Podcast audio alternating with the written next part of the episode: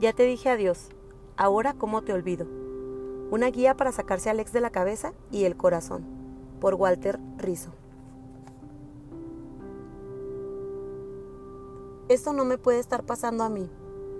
La confusión inicial y la importancia de un plan B. Pensé que mi matrimonio era para siempre, me decía una joven mujer devastada emocionalmente. Su culpa no hacía más que contribuir a una depresión avanzada. Se repetía una y otra vez. ¿Cómo no me di cuenta? Debería haber hecho algo para salvar la relación. Realmente lo había intentado, pero su marido era un maltratante incurable y muy resistente al cambio. En cierta ocasión, el hombre me confesó, no la soporto, con solo verla me provoca fastidio. Y aún así, ella se debatía en un conflicto tan punzante como irracional. Por un lado, lo quería y esperaba que él se convirtiera en una persona pacífica y amorosa, y por el otro, pensaba que no era justo el trato que le daba. Su enredo mental quedó plasmado en una de sus afirmaciones. Lo amo y lo odio a la vez. Me siento paralizada. La mente y el corazón enfrentados a 100 kilómetros por hora y el alma en vilo. Esperar lo imposible, añorar lo que podría haber sido y no fue. Algunas víctimas del engaño dicen que se ven a sí mismas como si fueran los actores de una película que están observando. Ajenos a su propio yo, su vivencia se hace cada vez más irreal. Si te encuentras comenzando la experiencia de una pérdida o ya pasaste por ella, sabes de qué hablo. Lo sabes muy bien porque lo llevas encima, incrustado a fuego, como si te hubieran robado tu energía vital. Para colmo, no falta quien llegue a darte ánimo de la manera más tonta. Ya pasará. Y tú piensas, sí, pero ¿cuándo? Yo quiero que se acabe ya. Eres un manojo de síntomas que no puedes descifrar y todo se revuelca en ti. Pero si la ruptura afectiva es un hecho, no te autoengañes. No es un sueño, es realidad pura y dura. Ya descubriste la verdad. Estás viviendo en carne propia. Pueden dejarte de querer y renunciar a ti. No hay amor garantizado y eterno. El desamor se cuela en cualquier momento y hace estragos porque nadie tiene el deber de amarte, así tu ego se resista. De todas maneras, te lo aseguro, saldrás de esta. Que estés leyendo este libro u otros más es un comienzo. El criterio profesional dice que el duelo dura un tiempo determinado, que no es para toda la vida y que lo que hoy lloras, después es probable que te parezca una tremenda burrada. Como esos novios o novias de otras épocas por los cuales hubieras dado la vida y hoy los recuerdas, en el mejor de los casos, con una pizca de ternura. Pregúntate y verás. ¿Qué te produce hoy pensar en el ex de la adolescencia? Ni la más mínima taquicardia, ¿verdad? Ni cenizas quedan. Hay millones de personas víctimas de la pérdida afectiva en todo el mundo que vuelven a recuperar el habla, los sueños y la esperanza. Eso sí, hay que recorrer un camino de reconstrucción mental y emocional y rescatar la capacidad de amar desde el subsuelo adquirirás una nueva identidad, un nuevo yo, ya que nadie puede seguir siendo el mismo cuando se somete al desamor. Ahora ya no eres pareja de, eres libre, con la soledad a cuestas y rehaciéndote, revisándote, así sea en terapia intensiva. Te preguntas, ¿por qué a mí? Y mi respuesta es simple. Forma parte del juego del amor, del riesgo natural de lo impredecible. Quizá pensaste que lo tuyo era especial, y estaba auspiciado por alguna fuerza cósmica, pero te equivocaste. Todo fluye, todo cambia de manera constante, incluso lo que somos y cómo nos relacionamos. No hay un designio oculto que te haya señalado específicamente a ti para hacerte inmune al amor que duele. Simplemente ocurrió. Un paciente me decía, vivo por inercia, me desplazo mecánicamente como un zombi. Ella lo era todo para mí. Era mi conciencia, el motivo de mi existencia es decir, era su ser. ¿Cómo puede alguien llegar a representar todo para el otro y anular el mundo? ¿Cuál es la causa de semejante actitud? ¿Un problema de cálculo? ¿Haber confiado demasiado en el amor? ¿Algún lavado cerebral que terminó aplastando millones de neuronas? Tómalo como ejemplo. Si tu pareja lo es todo para ti, tú solo serás un triste reflejo de quien amas. Tu pareja es o fue una referencia afectiva pero no puede constituirse en el único y último significado de tu existencia. Mi paciente redujo su experiencia vital a la persona amada porque se entregó más allá del límite y ahora iba de aquí para allá como un alma en pena, sin motivación interna, sin autodirección. La conductora de su vida, su guía existencial, se había marchado y él no tenía un plan B. Y en el amor siempre hay que tener uno. Había llegado el momento de tomar el control de su vida, mandar sobre sí mismo y no sabía cómo hacerlo. Pregúntate, ¿tienes el control de tu persona por si el amor te da la espalda? Si te ocurrió algo similar y tu pareja resultó ser una especie de administradora o regente que ordenaba tus pasos y tu felicidad, planeaste mal tu vida. Hay que reprogramarla. ¿Qué es un plan B? Estar preparado para seguir viviendo intensamente, aunque el otro te mande de paseo. Armar un kit con al menos cinco estrategias de afrontamiento que tienen que ver con la posibilidad de crear un nuevo estilo de vida. A lo largo del libro irás construyendo tu conjunto personalizado de competencias para afrontar la pérdida. Número 1. Ser capaz de abrazar la soledad y sacarle jugo. Número 2. Aprender a perder y comprender que hay, que hay cosas que escapan a nuestro control. Número 3. Fortalecer la independencia y la autonomía. Número 4. Desarrollar un espíritu de aventura y audacia. Número 5. Haber adquirido un interés vital, absorbente, que le dé sentido a tu vida, pasión, ganas o entusiasmo por una cosa. Si posees estas habilidades, te será mucho más fácil sobrellevar el desamor de cualquiera. El dolor será menos intenso y no te incapacitarás ni andarás pidiendo limosna afectiva. Podrás pensar que nadie se prepara para una ruptura de pareja. Sin embargo, la experiencia muestra que sí es conveniente hacerlo de manera realista, para que no te tome por sorpresa. No hablo de pesimismo malsano, sino de desarrollar una actitud preventiva. Todo el mundo habla sobre la importancia de vivir en pareja, de salvar el matrimonio, de amar al otro por sobre todas las cosas, pero nadie nos alerta sobre la posibilidad de un hundimiento amoroso. Todos necesitamos un manual de primeros auxilios para aprender a ser un buen náufrago del amor, en caso de que nos toque. Los sacerdotes y los notarios deberían exigir este ticket de salvamento u otro para poder unir el matrimonio a alguien. Bueno, ya sabemos que ustedes se aman y quieren estar juntos. Ahora explíqueme cómo piensan sobrevivir a una posible separación, y ojalá no suceda. ¿Están conscientes de que esto podría ocurrir? Una persona muy creyente en su religión me decía, Dios se encargará de mantenernos juntos. Y yo le respondí, no basta con eso. Dios le da el papel y la tinta, pero usted escribe su futuro. Él bendice su matrimonio, pero usted lo dirige. Tres preguntas inevitables a las que debe dar respuesta si no quieres que se enquisten.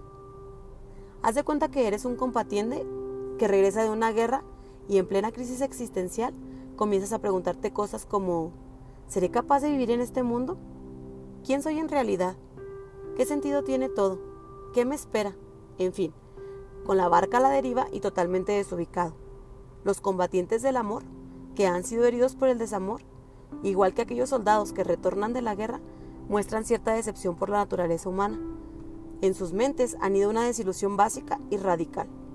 Una paciente me comentaba, mi marido me dejó por otra. Ya no creo en nada ni en nadie. Tajante y categórico. En las víctimas de una pérdida afectiva, el desamor arrastra tras de sí una inevitable devaluación por el género humano. Es la depresión que asoma peligrosamente y se conviene atacar para que no eche raíces. Aunque ahora te cueste creerlo, ni todos los hombres ni todas las mujeres del mundo son igualmente perversos. Muchos son personas extraordinarias y dispuestas a jugarse el pellejo por un amor sincero y saludable. Así que no saques conclusiones apresuradas. El mejor aprendizaje es el que te hace separar lo tóxico de lo saludable, discernir sin generalizar y sin llegar a conclusiones apresuradas. Aunque las preguntas que se producen durante un proceso de duelo afectivo son muchas, haré hincapié en tres de las más frecuentes y con mayor daño potencial si no intentas extirparlas.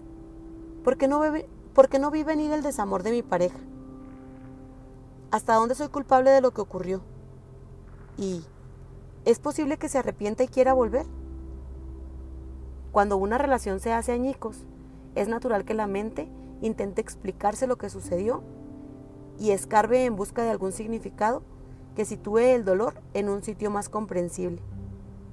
Analicemos estas preguntas y sus posibles respuestas en detalle. ¿Por qué no vi venir el desamor de mi pareja? La mayoría de la gente no se da cuenta del desamor del otro hasta que el hecho ya está consumado. No es tan fácil enfrentarlo en el momento oportuno, porque tendemos a minimizar y a quitarle importancia a los alejamientos afectivos de la pareja.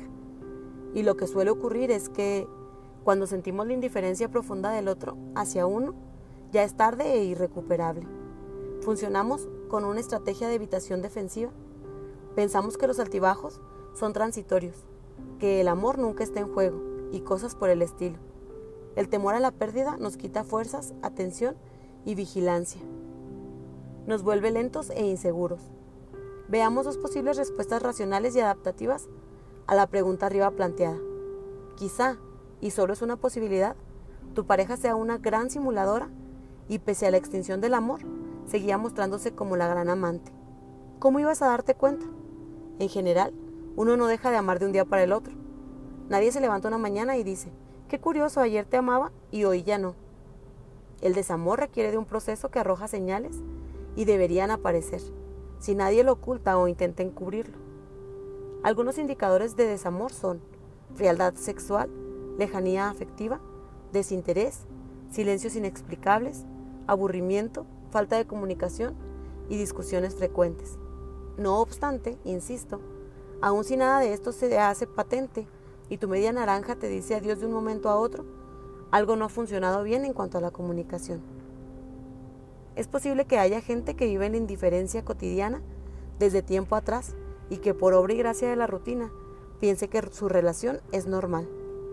La ausencia de afecto se hace rutinaria y la pareja se acostumbra a ello. Si este es tu caso, es natural que no hayas visto venir el desamor, porque ya estabas metido o metida hasta la coronilla en él. Una mujer víctima de un matrimonio indiferente me decía, no entiendo qué pasó, todo iba bien, ese era nuestro estilo, nuestra manera de amar. Jugaban con fuego. Un amor indiferente es un contrasentido que se derrumba sobre sí mismo. Lo que se opone al amor no es el odio. Ambos atraen, uno para bien y el otro para mal sino más bien la apatía y la indolencia por la pareja. Analiza lo escrito a continuación y saca tus conclusiones. Tal como podemos ver, existen algunas respuestas razonables a la pregunta, ¿por qué no vi venir el desamor y la ruptura? Es importante que tengas en cuenta que el desamor no siempre se detecta, y aunque conocer las posibles argumentaciones que vimos no resucitará el vínculo, quitarte el interrogante de la cabeza o resolverlo te producirá cierto alivio. Responde el interrogante como te plazca a ti o tíralo a la papelera de reciclaje, pero no te quedes cavilando, como si estuvieras buscando la, la cuadratura del círculo. No lo dejes flotando en el aire. Repitamos las posibilidades esbozadas.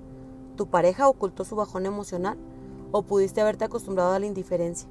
Las causas pueden ser muchas y variadas, pero repito, lo que debes tener en cuenta es que si una incógnita referida a tu pérdida se vuelve obsesiva, afectará el normal desarrollo de tu duelo. ¿Hasta dónde soy culpable de lo que ocurrió? Los psicólogos suelen decir que cuando una relación de pareja no funciona, la culpa es de ambos, ya sea por exceso o por defecto de cualquiera, pero los dos son responsables del fracaso. Desde mi punto de vista, esta afirmación necesita un matiz, ya que no todas las culpas se reparten igual. He conocido parejas en las que atribuir la culpa a los dos, además de difícil, sería injusto ya que uno de los miembros resulta ser la víctima del otro. Recuerdo a una mujer casada con un hombre muy, muy infiel, cuya relación tenía una particularidad. Las infidelidades eran cometidas con tal grado de discreción y solapamiento que descubrirlo era prácticamente imposible. La señora se desempeñaba en un alto puesto para una empresa. Era una excelente administradora de su hogar, amaba profundamente a su marido y confiaba plenamente en él. En apariencia, todo funcionaba muy bien sin embargo, el hombre, aprovechándose de la confianza que le profesaba su mujer, mantenía amoríos de todo tipo, haciendo uso de una coartada difícil de desmontar. En casa era el mejor esposo del mundo. Su consigna era como sigue. Cuanto más infiel seas a tu mujer, mejor marido debe ser. ¿Cómo diablos iba ella a sospechar? ¿Qué culpa tenía la mujer de que el Señor sufriera de infidelidad crónica? Cuando ella se enteró de los engaños, decidió dejarlo con todo el dolor del mundo. Un sufrimiento que la hizo elaborar un duelo complicado porque seguía amando la parte buena del hombre. Amaba al doctor Jekyll, pero no a Mr. Hyde. Nunca volvió con él. No es lógico ni sano aceptar una culpa o una responsabilidad que no te corresponde. Un paciente, después de leer un manual de autoayuda para parejas, me decía, mi mujer me deja con la mayor indiferencia y frialdad. Me hace a un lado sin importarle un rábano los años que hemos pasado juntos. Simplemente porque ya no me quiere, porque se cansó de mí y ya no le doy la talla. Fui un buen marido y la amé de verdad. Y ahora resulta que según ese libro, además de cargar la pena, debo sentirme culpable. Me niego a asumir alguna responsabilidad en esta separación. Un punto de vista a tener en cuenta, sin duda. Algunas personas cuando le dicen al otro que ya no lo quieren, aprovechan para lavarse las manos. Te dejo porque no te amo y tú tienes la culpa. Doble golpe. Como quien dice, hacer fuego del árbol caído. En una consulta un hombre le dijo a su esposa, ya no te quiero y me voy, y la única explicación que te daré es que no estuviste a la altura de la relación. La mujer no hacía más que llorar. Cuando pude hablar con ella a solas me manifestó que se sentía la responsable de la ruptura. Le había creído al hombre y no paraba de decirme, no estuve a la altura, no estuve a la altura. Nunca supimos qué significaba estar a la altura, pero esa frase la acompañó por casi un año, martirizándola todo el tiempo. Qué fácil es tirarle la basura al otro y crear víctimas culpables. Analiza lo siguiente con cuidado. Para que no caigas en una laceración irracional, piensa concienzudamente. ¿Cuánta responsabilidad crees haber tenido en tu separación? Piénsalo bien y en profundidad. Cuando lo tengas claro, asume tu parte de culpa. Simplemente asume la parte que te corresponde de manera razonada y razonable. Una buena autoverbalización sería, podría haberlo hecho mejor o también, lo haré mejor la próxima vez, pero no te castigues despiadadamente por ello. Deja constancia para tu autoestima de que no eres un monstruo afectivo. Es verdad, tampoco eres un dechado de virtudes. ¿Y qué? No te hagas harakiri amoroso, cabeza fría y autorrespeto ante todo. Y si tienes una pequeña dosis de narcisismo, bien administrado, podrás decir, que se vaya, no sabe lo que se pierde. No hablo de autocomplacencia egocéntrica, sino de valoración sensata. A la pregunta, ¿hasta dónde soy culpable de lo que ocurrió? Responde con la mayor sinceridad que puedas y obra en consecuencia.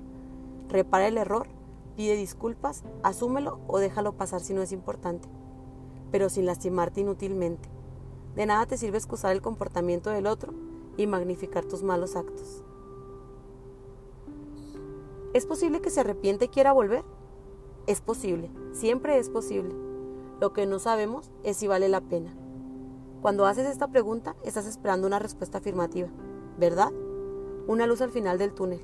Mantener viva la ilusión de que todo volverá a ser como al principio. Lo que quieres es aferrarte a la esperanza de una resurrección afectiva que aplaque el dolor y recupere lo que antes fue. Te pido que te detengas un momento y pienses, ¿qué es exactamente lo que antes fue? Analízalo con cuidado, por favor. Lo que antes fue, ¿era bueno? ¿Era extraordinario? ¿Te hacía creer, crecer como persona? ¿Vivías con angustia o alegremente? Repásalo y pregúntate. ¿Volverías atrás con tranquilidad sabiendo lo que sabes ahora respecto a la relación? Reflexiona sobre esta pregunta. Si él o ella se arrepintiera, ¿qué seguridad tendrías de que no se produciría una nueva crisis? Personalmente, le tengo pánico al arrepentimiento de los ex porque muchos tarde o temprano repiten el desamor. Además de que se, de que se arrepentiría de haberte dejado de amar. Recuerda que uno no puede traer o quitar el amor a voluntad. Habría que imaginarse que en la cabeza de tu ex se produjo un proceso similar al siguiente. Te dejó de amar, luego volvió a amarte y se siente arrepentido o arrepentida de haberte dejado de amar. Es decir, se dio cuenta de que aquel desamor no tenía sentido y quiere volver contigo? Muy complejo para mi gusto. Muy enredado para que entres ahí. Muchos de los que regresan con la cola entre las piernas creen amar a la pareja. Lo creen sinceramente y después de un tiempo despiertan la misma realidad afectiva. No digo que las segundas oportunidades siempre serán un fracaso. Algunas arrancan y se mantienen en pie. Lo que sostengo es que no importa lo que diga y lo que siente el ex, el amor de segunda ronda hay que verlo en el campo de acción. Hay que evaluarlo en el ciclo de la vida cotidiana y en los hechos. Hay que probarlo.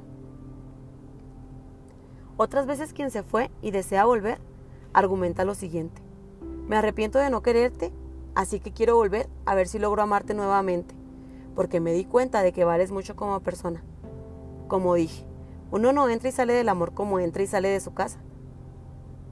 Espinosa y luego Comte decían que no amamos a las personas porque son valiosas, sino que las vemos valiosas porque las amamos. Pregúntate si tu ex necesitó perderte para descubrir que te amaba. Si fue así, ¿no cuestiona lo anterior, la calidad de su amor? Muchísima gente no necesita perder a su pareja para tomar conciencia de que la ama. Algunos de mis pacientes se cuestionan, ¿cómo no darle otra oportunidad? Una mujer me decía, una más, por favor, solo una más, y si no funciona se acabó, lo juro. Finalmente, por su cuenta y riesgo, volvió con el exmarido. El intento generó un juego de perdones, cortes y reinicios que duró varios meses hasta que no pudieron más. La vida tiene que ser algo más que resolver problemas a toda hora. El amor dubitativo, que en el fondo es un desamor que no se decide, es agotador y ellos no lo soportaron. No vuelves con tu ex teniendo amnesia afectiva. No arrancas de cero como si nada hubiese pasado. Llevas tu historia a cuestas. Las segundas oportunidades deben ser científicamente organizadas y, y sesudamente trabajadas. Así que no tengas muchas ilusiones. No basta con abrir el corazón. También es preciso activar la mente y poner en práctica las competencias necesarias de conciliación. No basta con la, con la inspiración. Se necesita una gestión inteligente y una buena administración de recursos emocionales. En la aldidez del amor es tan fácil confundir el norte con el sur. Recuerdo el caso de un hombre separado que llamaba a su ex cada vez que le dolía la espalda y según él quedaba inmovilizado. Mientras duraba la invalidez, ella se hacía cargo de él y colaboraba con él en todo. Cuando le pregunté a la mujer por qué asumía ese papel, me respondió, para mí es como un hijo. Y cuando hablé con el Señor, me respondió sin dudar, ella me ayuda porque todavía me ama. Analiza lo siguiente con cuidado. Lo que debes tener en cuenta, entonces, no es solo el arrepentimiento del otro, sino también la razón por la que te dejó. Podrías decirle algo así. ¿Quieres regresar? Pues primero explícame con claridad por qué te fuiste. Y si no te es posible darme una explicación convincente, mejor quédate donde estás. Si la causa de su desamor sigue viva, es posible que tu pareja recaiga una y mil veces y una y mil veces empezarás un duelo desorientado e inconcluso. Las segundas oportunidades tienen una mayor probabilidad de éxito cuando se tiene total claridad de lo ocurrido. Por ejemplo, ¿por qué se produjo la separación? ¿Cómo se, se mejoraría la relación? ¿Qué tanto amor queda? Si se da cuenta o no con una ayuda profesional. Saber cuánto resentimiento hay y cómo manejarlo y otras tantas.